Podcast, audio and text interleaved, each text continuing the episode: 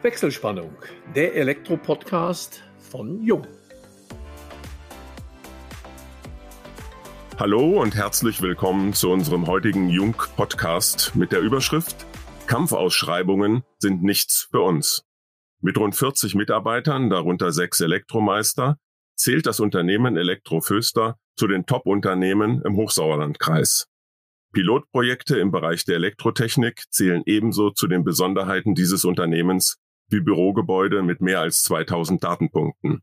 Ein vor wenigen Jahren errichtetes Ladengeschäft flankiert die Aktivitäten des Inhaber-Ehepaars Stefanie und Meinolf Hesse. Wir möchten mehr über sie wissen und auch die Frage beantwortet bekommen, warum sie sich so ungern an Ausschreibungen beteiligen. Wir, das sind Georg Pape, Leiter Kundenkommunikation und im Vertrieb Inland bei Jung und ich, Elmo Schwandke, über 30 Jahre in der Welt der Elektrotechnik als Journalist unterwegs. Herzlich willkommen Steffi, herzlich willkommen Meinhof. Hallo Georg. Hallo Elmo. Hallo. Ich grüße euch ganz Hallo. herzlich. Wir freuen uns ganz besonders, dass ihr euch bereit erklärt habt, an unserem heutigen Podcast teilzunehmen. Ich denke, wir haben, das sei unseren Zuhörerinnen und Zuhörern gesagt, heute ein Ehepaar, das einen ausgesprochen interessanten Elektrofachbetrieb seit vielen Jahren erfolgreich führt. Und wir möchten mehr darüber erfahren. Ja, Stefanie, Meinolf, auch von meiner Seite nochmal vielen Dank, dass ihr euch zugeschaltet habt. Und wir decken heute ja auch wieder fast die ganze Republik ab. Elmo zugeschaltet aus dem schönen Oberallgäu und ihr beiden sitzt ja ganz in der Nähe in Bad Fredeburg. Wir haben uns eben im Vorgespräch schon ein bisschen unterhalten und möchte jetzt Meinolf darauf zu sprechen kommen, wie es angefangen hat. Du bist nicht klassisch als zweite, dritte Generation in einem Unternehmen vom Großvater, vom Vater übernommen, sondern ein ja, sogenannter Selfmade-Mann. Erzähl uns mal, wie du erstens zu deiner recht frühen Meisterprüfung gekommen bist und wie dein Weg dann über die neuen Bundesländer wieder zurück nach Bad Fredeburg gekommen bist. Ja, ich habe meine Lehre bei der Firma Föster gemacht und konnte im Anschluss daran aber nicht bleiben und habe mich dann da neu orientiert und bei einem Unternehmen der Werbetechnik angefangen als Elektriker für Außenleuchtreklamen, wo aber die Meisterprüfung für notwendig war.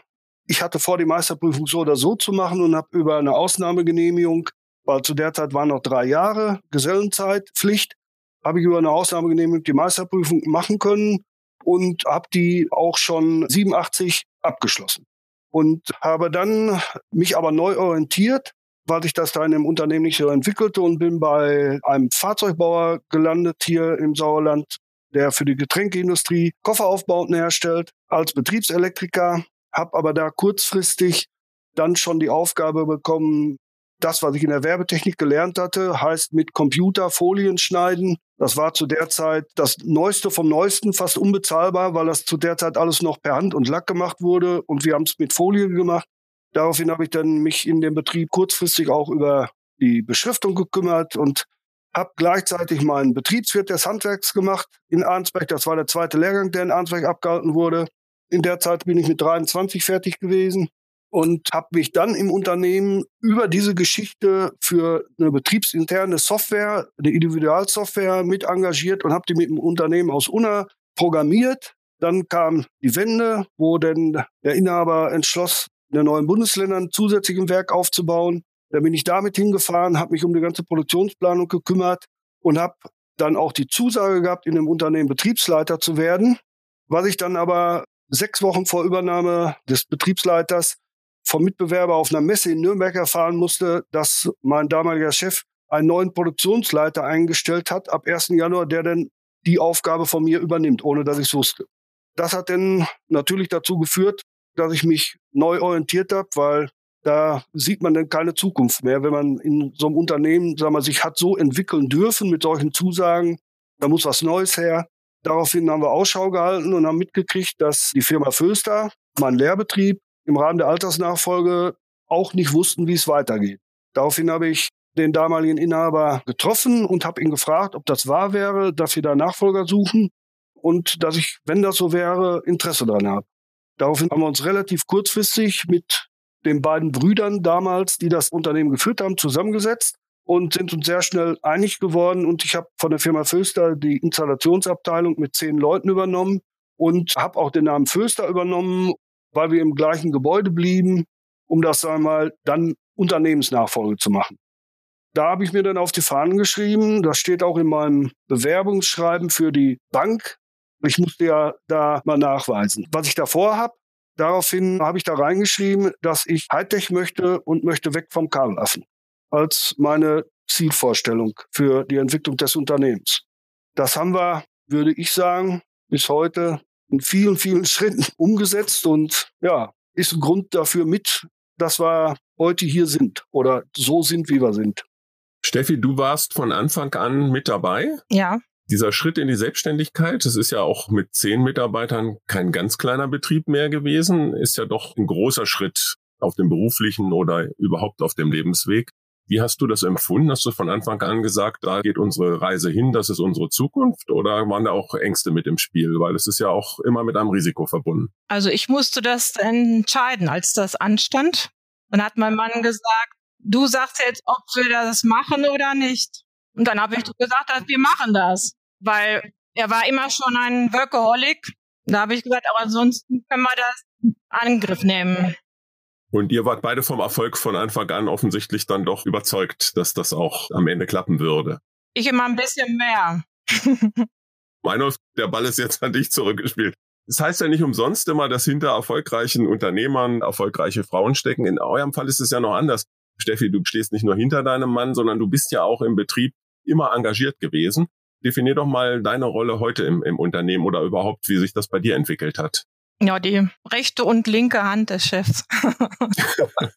das heißt, du kümmerst dich heute um das klassische Management, Buchhaltung, äh, Ladengeschäft? Buchhaltung macht unsere Tochter. Ich mache mehr die Rechnungsprüfung und alles, was sonst so von Manolf liegen bleibt. Und ihr habt ja auch noch ein Ladengeschäft, ne? Ja, ja, da sind wir beide auch mit engagiert. Das war da mitgucken dann auch. Aber das ist natürlich hauptsächlich in der Hand von unseren fünf Mitarbeitern im Laden. Ihr habt euch ja, ich hatte es eingangs ja auch erwähnt, doch sehr kontinuierlich entwickelt, was auch die Mitarbeiterzahl anbelangt. Und aktuell, meiner für im Vorgespräch hattest du es ja mal erwähnt, habt ihr die beste Auftragslage in der Unternehmensgeschichte. So etwas kommt ja nicht von allein.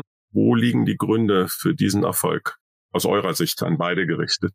Man kann es ja immer nur ein bisschen vermuten, aber ich glaube, dass die Tatsache, dass wir uns mit der Technik kontinuierlich auseinandergesetzt haben und versucht haben, diese umzusetzen, und nicht nur, ich sage jetzt mal, Kabel legen, bietet natürlich heutzutage die Möglichkeit, dass wir viele Gewerke untereinander verknüpfen können und auch das, was da an Anforderungen hintersteckt, selber leisten. Durch die Betriebsgröße haben wir Mitarbeiter, die sich dann um gewisse Themen speziell intensiver kümmern, weil in unserer Branche, brauche ich dir nicht sagen, Elmo, gibt es, glaube ich, keinen, der über das ganze breite Feld Ahnung hat.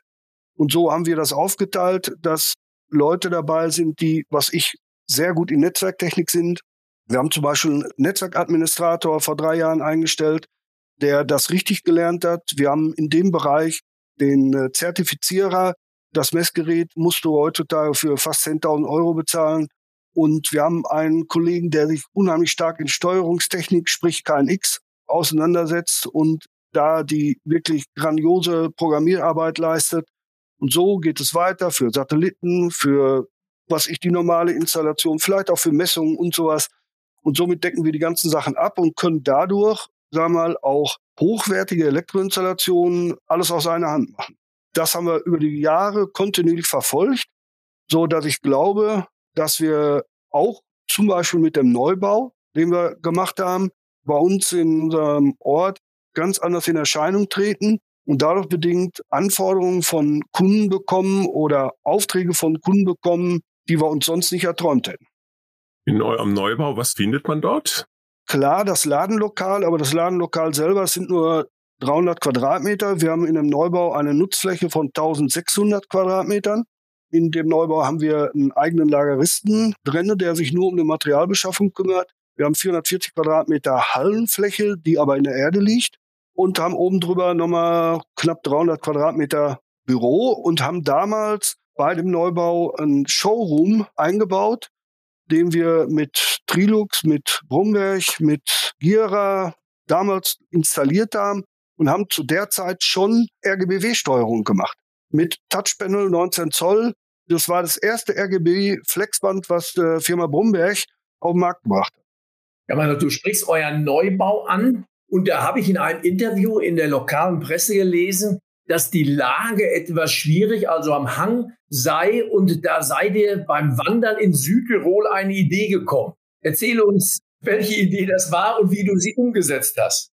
Der Neubau sollte für uns eine Erweiterung werden. Wir wollten A, Eigentum schaffen. Wir hatten Platzsituationen, die nicht zufriedenstellend war, auch für das Expandieren. Und dann haben wir mehrere Entwürfe für den Neubau gehabt und haben die Pläne wirklich mit nach Südtirol genommen im Urlaub und haben gesagt, so einen Tag hängen wir jetzt dran, wo wir uns nur geistig mit dem Neubau beschäftigen und dann muss abends eine Entscheidung gefällt werden, ob wir bauen oder nicht. Wir haben aber auch mehrere Beweggründe zusätzlich mit reingepackt, wie die neue Umgehungsstraße, die bei uns gebaut wird, die Lage hier am Kreisverkehr, die Größe, die Fläche ebenerdig, Stapler befahrbar, LKW befahrbar ist die Halle. Und daraufhin haben wir da unten eine Lösung gefunden, wie wir das Gebäude mehr oder weniger in die Hanksituation der Fläche reingeschoben haben und das verwirklichen konnten, was wir uns vorgestellt haben. Das heißt, ihr habt euch in Südtirol von den teilweise doch recht steilen Tallagen, habt ihr euch da inspirieren lassen und du sprachst es eben an, auch teilweise in den Hang hineingebaut. Ja, das Gebäude ist so gebaut, dass die oberste Etage auf der Hangoberseite mit der Höhe gleich ist, so dass wir das Gebäude weiter entweder aufstocken könnten, beziehungsweise auf Büroebene ein Parkdeck nutzen können.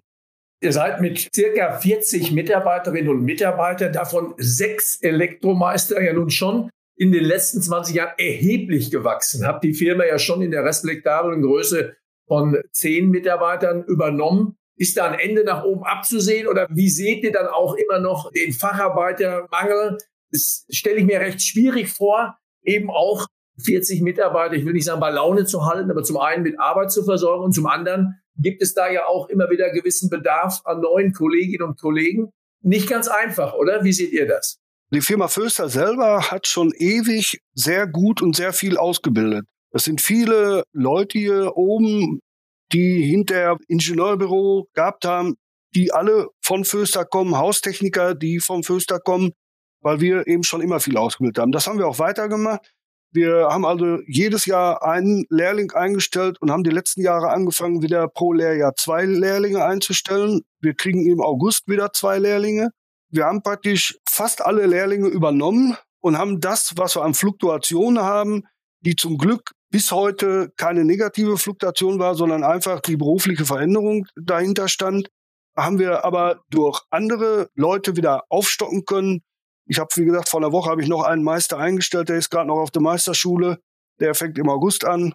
Da haben wir auch nie ein Problem drinne gesehen, weil wir für die Aufgaben, die wir aus unserer Kundschaft haben, Fachkräfte brauchen, die auch, sagen wir mal, sich tiefer mit der Materie Elektrotechnik auseinandersetzen müssen. Dann passt das eigentlich ganz gut. Steffi, der Georg hat es angesprochen. 40 Mitarbeiter, Mitarbeiterinnen muss man bei guter Laune halten. Und der Meinhof hat es gesagt, negative Fluktuationen gibt es eher selten. Wie hält man 40 Mitarbeiter bei guter Laune? Und anders gefragt, was macht euer Unternehmen so attraktiv für Mitarbeiterinnen und Mitarbeiter aus deiner Sicht? Ja, gut, das ist, das ist eine junge Truppe auch, die auch viel Spaß zusammen haben, jetzt nicht nur in Bezug auf Arbeit. Und wir haben auch drei Rentner, die immer noch aktiv sind, die noch bei uns arbeiten, stundenweise. Und das ist alles so ein bisschen gemischt. Und ich denke, es macht da was aus, dass einige Frauen hier mit im Büro sitzen und auch da ein bisschen zu beitragen, dass auch ein bisschen mal die lustige Seite zutage kommt. Habt ihr auch spezielle Anreize so für die Mitarbeiterinnen und Mitarbeiter oder auch für potenzielle Bewerberinnen und Bewerber? Wir machen immer jedes Jahr einen Firmentag, dass wir dann mit denen zusammen Fotos machen, neue Firmenfotos. Natürlich dann auch noch da hinterher grillen und gemütlich beisammensitzen oder Weihnachtsfeier, die wir im Januar machen, damit auch alle in Ruhe daran teilnehmen können nach dem anstrengenden Weihnachtsgeschäft, dass man so ein bisschen auch die Verbindung dann hält. Das heißt, ihr pflegt kontinuierlich das Betriebsklima auch. Ja, das ist ja auch wichtig. Es hängt viel mit dem Miteinander zusammen, wie man das miteinander pflegt. Ich bin kein Typ, der brüllend durchs Haus laufen muss. Ich versuche mit meinen Mitarbeitern ordentlich umzugehen. Wir haben alle uns hier auf Dudes-Niveau, egal ob es der Lehrling mit 15 ist oder der Mitarbeiter in unserem Alter. Das ist ganz egal. Wir versuchen ordentlich miteinander umzugehen. Ich denke, dass wir mit dem Neubau, auch mit der Betriebsgröße für unsere Ecke, für Bewerber attraktiv sind. Und ich denke auch, dass die Arbeit, die wir abdecken oder das Spektrum, was wir im Elektroinstallationsbereich abdecken, auch für Bewerber attraktiv ist, weil sich jeder eigentlich in irgendeiner Nische verwirklichen kann. Das heißt also, von der Tätigkeit deckt ihr ja wirklich ein sehr, sehr breites Spektrum an. Also ein Fünf-Sterne-Hotel ist ja auch nicht jeden Tag auf der Auftragsliste und auch das sind sicherlich reizvolle Aufgaben für die Monteurinnen, Monteure, Projektleiter, sowas mal in die Hand zu nehmen. Erzähl uns ein bisschen was über interessante Projekte, vielleicht auch über, ja, über eben dieses Fünf-Sterne-Hotel meines Wissens nach, denn eben auch das Fünf-Sterne-Hotel im Südsauerland. Wir können wieder bei dem Thema anfangen, dass ich gerne Hightech wollte, was sich, wie gesagt, kontinuierlich entwickelt hat. Wir haben interessante Projekte gemacht. Wir haben eine Villa in Kreta gebaut. Wir haben eine Villa an der Côte d'Azur schon gebaut. Alles mit Bustechnik, alles von hier steuerbar. Wir haben hier viele private Wohnhäuser in hochwertigster Ausstattung. Ich sage jetzt mal Big Home, nicht Small Home gemacht. Wir haben vor drei Jahren in Schwanenberg die Stadthalle gemacht. Dafür haben wir in der Manufaktur in Dortmund Ringleuchten mit fünf Meter Durchmessern bauen lassen, bis zu fünf Meter mit 64.000 Lumen. Und diese ganzen sind tunable white, also tageslichtabhängig, steuerbar über das KNX-System, über Touch, über Handy in dem Objekt haben wir über 2000 KNX-Datenpunkte verarbeitet. Wir haben parallel dazu hier einen äh, Speisesaal von einem Hotel gemacht mit Beleuchtung vom Allerfeinsten, mit indirekt, mit äh, Downlights, auch alles busgesteuert mit Beschallungsanlage übers Bussystem, über Touch steuerbar, mit Einzelraumlösungen, mit Konferenzsaal. Und jetzt das letzte, gerade bei dem Fünf-Sterne-Hotel, übernehmen wir die komplette Gebäudeautomatisation und darunter fällt in diesem Falle auch die ganze Einzelraumregelung der Heizung, Lüftung, Wärme, Gasofen mit Fensterkontakten, in Kopplung mit Hotelcard-Schaltern. Das volle Programm, da kommen wir weit mit den 2000 Datenpunkten nicht aus. Für euer Unternehmen ist also KNX nicht nur in den gewerblichen Gebäuden, sondern mittlerweile eben auch im hochwertigen Einfamilienhaus angekommen. Wir gehen sogar noch einen Schritt weiter. Wir haben eine Lösung entwickelt, wie ich KNX Small in eine Grundinstallation von einem normalen Wohnraum, ich sage jetzt mal ein Einfamilienhaus, eine Eigentumswohnung, installiere, ohne die Kosten groß zu steigern. Das heißt, wir verkabeln anders, wir machen eine Grundausstattung KNX und bieten die Option, das später aufzustocken. Dafür sind wir auch in Gesprächen mit den Herstellern, wie ihr seid, in enger Zusammenarbeit. Da laufen im Moment wieder neue Vorbereitungen, wo wir mit den Herstellern zusammen solche Sachen entwickeln. Also ähnlich wie in der Automobilindustrie, der Bus liegt und dann kann ich Pakete kaufen. Mal ist es das Business-Paket, mal ist es das, ich weiß nicht was für eins. Genau. Interessant. Ihr seid ja nicht nur im Hightech-Bereich Büro, Hotel unterwegs, sondern auch, und das ist durchaus ja eher die Seltenheit, im Bereich der Starkstromtechnik aktiv. Betreibt sogar eine eigene Kabelpresse, seid in der Straßenbeleuchtung engagiert. Wie ist es da dazu gekommen? Warum habt ihr das Feld nicht, sage ich mal, den Klassikern überlassen? Ja, muss man vielleicht anders sehen. Der Ursprung der Firma Föster hat 1904 mit Stromversorgung angefangen. Man hat da über ein kleines Kraftwerk, über den ersten Verteiler Strom verteilt und ist über den Weg im Bereich des Verteilnetzes schon unterwegs gewesen und hat auch in meinen Lehrjahren sehr, sehr viel Freileitung gemacht, 10 kV-Muffen, also Verkabelung und sowas gemacht und auch Straßenbeleuchtung.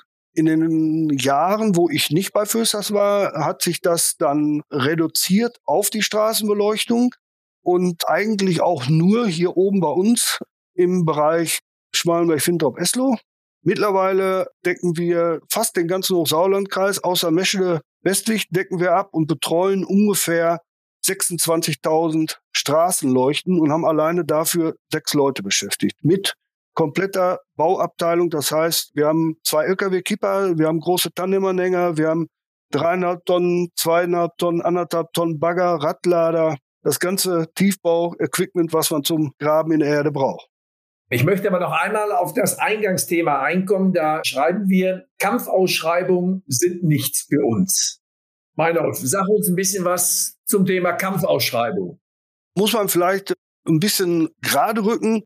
Es hat mit Sicherheit Zeiten gegeben, wo wir über Kampfausschreibungen extrem enge Preise versucht haben, unseren Arbeitsbedarf zu decken. Ich glaube aber, dass das Handwerk generell in seiner Entwicklung aktuell so ist, dass man ja faire Preise machen muss, weil wir sehen uns immer zweimal, aber aktuell würde ich sagen, auch nicht unbedingt die Zeit ist, wo ich nur über einen Preis wie so ein Stückzahl Artist irgendwelche Leistungen im Handwerk verkaufen muss. Unabhängig davon, dass die Entwicklung, die wir gemacht haben, das auch nicht unbedingt zulässt, weil wenn ich Hightech liefern will, kann ich mit den Mitarbeitern, die das abbilden, nicht gleichzeitig den Wettbewerb im Wer verlegt, wie viel Meter Kabel am Dach schaffen. Sprichst du uns allen sicher aus der Seele. Das ist, könnte auch die Philosophie unseres Hauses sein. Leistung muss sich lohnen, Leistung muss bezahlt werden und ich bin da zu 100 Prozent deiner Meinung und der Erfolg gibt dir da auch recht. Ja, du hast relativ geringe Fluktuation oder gar keine negative Fluktuation. Also einer Föster, immer Föster. Und insofern gibt dir da der Erfolg recht. Und da hoffen wir, dass es viele, viele Unternehmen dir dann gleich tun. Wenn man euch beiden so zuhört, dann spürt man A, die Leidenschaft für das Unternehmen, die Leidenschaft auch für die Technik. Zwei Jahrzehnte seid ihr in der Unternehmensführung, seid Inhaber dieses Elektrofachbetriebs. Und irgendwann stellt sich zwangsweise die Frage, wie geht es nach uns, wenn wir uns in den Ruhestand begeben, mal weiter? Ihr habt Kinder. Steffi, wie ist da die Situation? Gibt es da schon Perspektiven, dass ihr ein bisschen weniger mal, sage ich mal, aktiv seid oder ist es zu weit noch weg? Bis jetzt haben sie uns noch ganz gerne hier. Unsere Tochter ist zwar die Buchhalterin, unser Sohn ist selbstständig als ITler, der nutzt nur hier die Räumlichkeiten bei uns. ich denke, wir müssen dann noch ein paar Jährchen.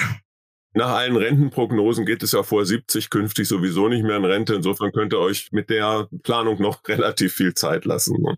Die Frage können wir zwar aktuell nicht beantworten, wie es weitergeht, aber ich kann sagen, wir arbeiten schon dran und sind da gerade bei Perspektiven auszuloten, die wir da machen können, inwieweit wir Mitarbeiter einbinden können, inwieweit wir vielleicht doch noch beide Mitarbeitern einen finden, der sagt, ich könnte mir vorstellen, weiterzuleiten.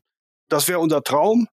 Ob wir es realisiert kriegen, ist noch ein bisschen offen ja, wir müssen noch arbeiten, aber ich sag mal, wenn das Unternehmen auch in Zukunft weiter gut laufen soll, müssen auch junge Köpfe rein, die neue Energie reinbringen. Und ich kann auch ganz gut ohne den Hut arbeiten. Das ist ein sehr guter Ansatz. Zumal, das spürt man ja bei euch, diese emotionale Bindung zum Unternehmen ja einerseits da ist. Und ich glaube, niemand möchte sein Lebenswerk dann einfach so beenden, dass man sagt, okay, für mich reicht das, ich schließe meinen Betrieb, sondern wenn der Fortbestand gesichert ist, dann hat das ja auch was. Und auch wenn man dann von irgendeiner Insel oder wo auch immer, wir kommen vielleicht noch auf eure Hobbys und Träume, dann schaut, wie das Unternehmen weiter floriert, ist das ja auch eine schöne Perspektive. Das ist ja auch wichtig für die Mitarbeiter, dass die damit integriert sind und auch weiter eine Perspektive haben. Es ist klar, die stellen sich ja auch die Frage dann, wenn das Inhaber-Ehepaar irgendwann Richtung Ruhestand geht mal, was wird aus uns? Ne? Das ist ja für viele eine existenzielle Frage auch. Insofern finde ich das sehr gut, dass ihr euch frühzeitig da Gedanken macht und schon mal verschiedene Optionen auslotet. Ja gut, ich sag mal, wir sind ein familiengeführtes Unternehmen und eins ist ganz wichtig, wir tragen Verantwortung für unsere Mitarbeiter und äh, da geht man nicht einfach so leichtfertig mit um. Ob man das alles realisieren kann, weiß ich nicht, steht noch in den Sternen. Der Wille ist auf jeden Fall da und das wäre für mich also nicht machbar, dass man dagegen irgendwas unternimmt. Ja, Steffi, Meinhof, dann wollen wir am Ende natürlich auch noch ein bisschen was über die eben schon von Elmo leicht angedeuteten Hobbys von euch beiden erfahren. Ja, erzählt uns beide ein bisschen was, was ihr in eurer Freizeit am liebsten tut. Also ich gehe sehr gerne schwimmen in dem bekannten Fünf-Sterne-Hotel. und Fahrradfahren ist unser gemeinsames Hobby und ich gehe auch viel laufen mit Freundinnen. Und unsere Kinder haben zwei Hunde, die müssen auch ausgeführt werden. Es gibt immer genug ich habe noch einen Hobby, ich gehe zur Yacht. Das leidenschaftlich gerne. War damals mal mein Traumberuf, was aber nicht realisieren konnte. Deswegen muss ich es heute in der Freizeit machen. Und ansonsten sind wir ja auch leidenschaftliche Südtirol-Fans, fahren seit mehreren Jahren dahin, also 16 Jahre jetzt, starten zwar immer aus dem gleichen Hotel, aber erkunden quer das ganze Südtirol von Dolomiten angefangen bis oben ins Finchgau oder vom Kalterer See bis, was ich, auf der Texelgruppe. Das ist unser Hobby und unsere Freizeit. Stefanie Meiner, vielen Dank, dass ihr euch die Zeit genommen habt. Die Elmo natürlich auch, dass du dich bei bestem Wetter im Allgäu in dein Studio zurückgezogen hast. Gerne. Auch an euch nochmal an beide. Vielen Dank, dass ihr dabei gewesen seid. Ja, damit, liebe Zuhörerinnen und Zuhörer, schalten wir unsere heutige Wechselspannung frei. Wir hoffen, es hat euch allen Spaß gemacht und wenn das so ist, dann freuen wir uns wie immer über eine Weiterempfehlung. Sollten Fragen offen geblieben sein oder ihr euch vielleicht selber mal bewerben wollt, im Podcast teilzunehmen, dann beantworten wir euch diese Fragen gerne unter kundencenter.jug.de und freuen uns jetzt auf den nächsten Wechselspannungstalk, dem Jung Elektro Podcast.